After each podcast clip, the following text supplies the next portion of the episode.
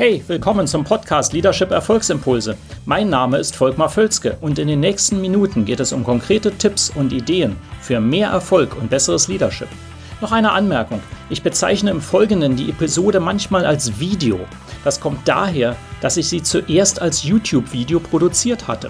Ersetzen Sie gedanklich einfach Video durch Podcast und los geht's.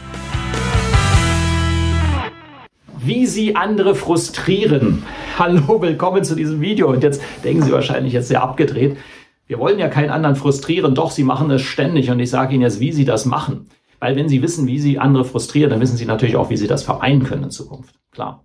Also insofern äh, bleiben Sie dabei, hören sich die Tipps an und auf einiges kommen Sie vielleicht gar nicht so. Oder es ist zumindest eine gute Erinnerung, mal dran zu denken, wie Sie andere frustrieren. Und zwar beziehe ich das gerade darauf, wenn Sie Führungsverantwortung haben, wenn Sie ein Team haben. Aber es ist nicht alleine dafür. Es reicht auch ganz normal, dass Sie mit anderen zusammenarbeiten. Wie, wie frustrieren Sie die? Wodurch machen Sie das? Und es ist einiges ist etwas versteckt.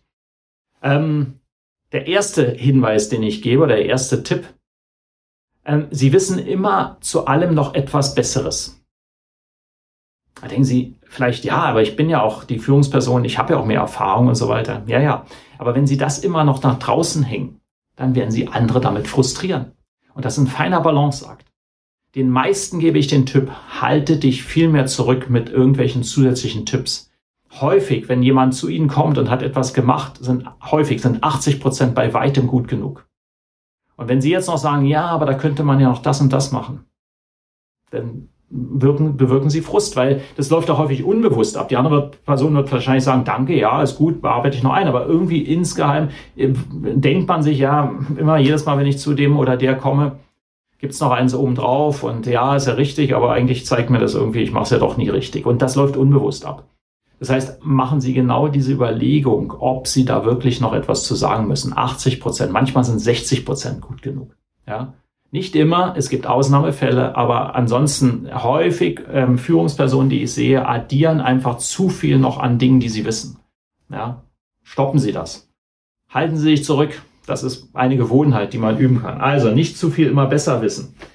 Zweiter Fehler, der gemacht wird, womit Sie Leute frustrieren, ist, dass sie äh, auf Fragen direkt antworten. Denken Sie vielleicht, Moment mal, wenn mich jemand fragt, dann sollte ich doch antworten, ist doch höflich. Das ist ihm leider nicht so einfach in der Psychologie. Ähm, sie helfen den Leuten häufig nicht und lässt eher so ein Frustgefühl zurück, wenn jemand fragt, ja, wie kann ich denn das und das machen? Und sie antworten sofort, weil sie glauben, sie haben eine Lösung. Übrigens glauben, sie haben eine Lösung, vielleicht haben sie gar nicht die beste, aber sie denken das halt. Dann wird der andere zwar vielleicht sagen, danke, ja, okay, hat mir geholfen, aber irgendwie denken, ja, pff, gut, ähm, ist halt immer so, ich frage halt irgendwie jemanden.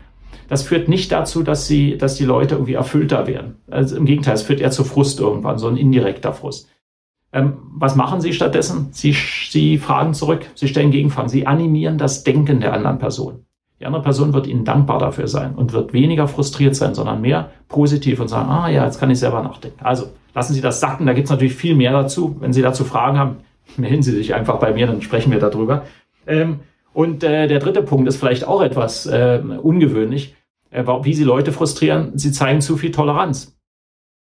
Jetzt denken sie, ja, aber ich will nicht, wenn ich intolerant bin, das frustriert doch. Ja, nein, das ist eben gar nicht so. Alle Menschen ähm, wollen irgendwie sehen, äh, dass äh, Dinge auch klar eingehalten werden, die wir machen, die wir beschließen, dass es so eine gewisse Haltestangen gibt, an denen wir sind. Das ist wir alle. Ja, der eine mehr, der andere weniger, aber wir brauchen das alle. Das macht ja auch Sinn. Ähm, äh, nur wenn sie das tolerieren, dass einfach Abweichungen immer wieder durchkommen, ähm, dann frustriert das total. Ja, Sie haben das in Meetings zum Beispiel, wenn Sie beschließen, dass äh, wir Meetings pünktlich anfangen und Sie warten jedes Mal fünf Minuten auf irgendwelche zu spät kommen, dann wird diese Toleranz zu Frust führen bei allen anderen. Da wird es offensichtlich. Das ist eben auch bei anderen Dingen so. Wenn Sie Dinge einfach durchgehen lassen, ist das eher frustrierend, als dass es hilft. Ja?